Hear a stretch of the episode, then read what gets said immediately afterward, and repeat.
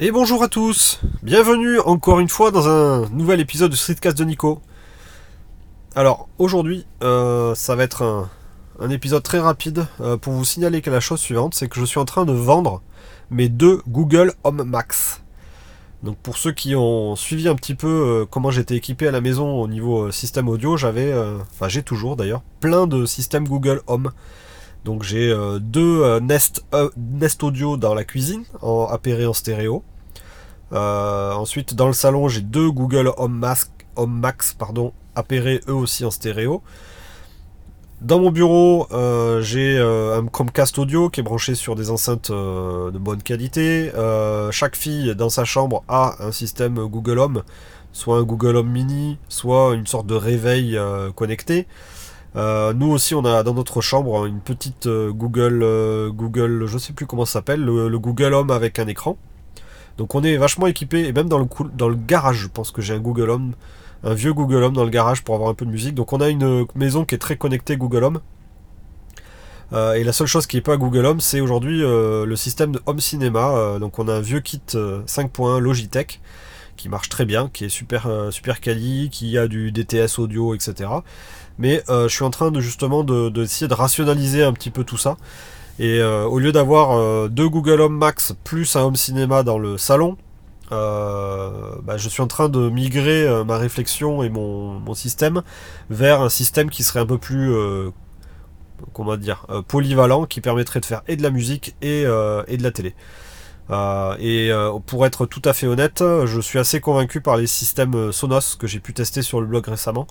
Donc j'avais testé il y a très longtemps euh, l'ensemble de l'écosystème Sonos.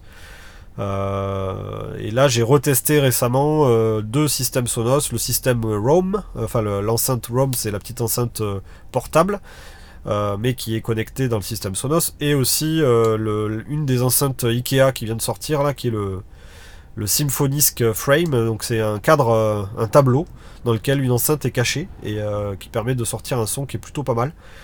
Et donc je suis en train de me poser euh, pas mal de questions et la, question principale, ça serait de migrer potentiellement mon, système home cinéma vers un système Sonos. Euh, donc avoir un salon dans lequel il y aurait euh, une barre de son, a priori, et plusieurs petites enceintes pour faire les, enceintes arrière, à base soit de système Ikea, soit à base de système Sonos directement. Voilà, donc donc c'est pour ça qu'en fait je suis en train de vendre mes Google Home Max. Euh, si vous êtes sur Toulouse, si vous êtes intéressé par ces enceintes, j'en vous fais un prix euh, défiant toute concurrence. Euh, je l'ai mis sur aux membres du Discord, je l'ai aussi proposé à 250 euros les deux enceintes, sachant que de base, chaque enceinte valait à peu près 350 euros lorsqu'elles ont été lancées. c'est des enceintes qui sont très puissantes, qui, sont, qui ont une une entrée jack, donc on peut aussi brancher euh, d'autres appareils, des platines CD, euh, des, platines de DJ, etc. Euh, on peut brancher une platine vinyle si on veut, on peut brancher énormément de choses en entrée via cette prise jack. Elle, elle prend le Bluetooth aussi. Et, elle prend bah, tous les systèmes connectés de streaming, sauf Apple Music, il me semble. C'est la seule qui n'est pas compatible. Voilà. Euh, mais donc n'hésitez pas à me connecter, à me contacter si vous êtes intéressé par ces Google Home. Et puis, euh, et puis on verra bien vers quoi, vers quoi je vais évoluer dans les prochaines semaines euh, en termes de, de système audio. Je vous dis à très bientôt pour un nouvel épisode du Streetcast de Nico. Ciao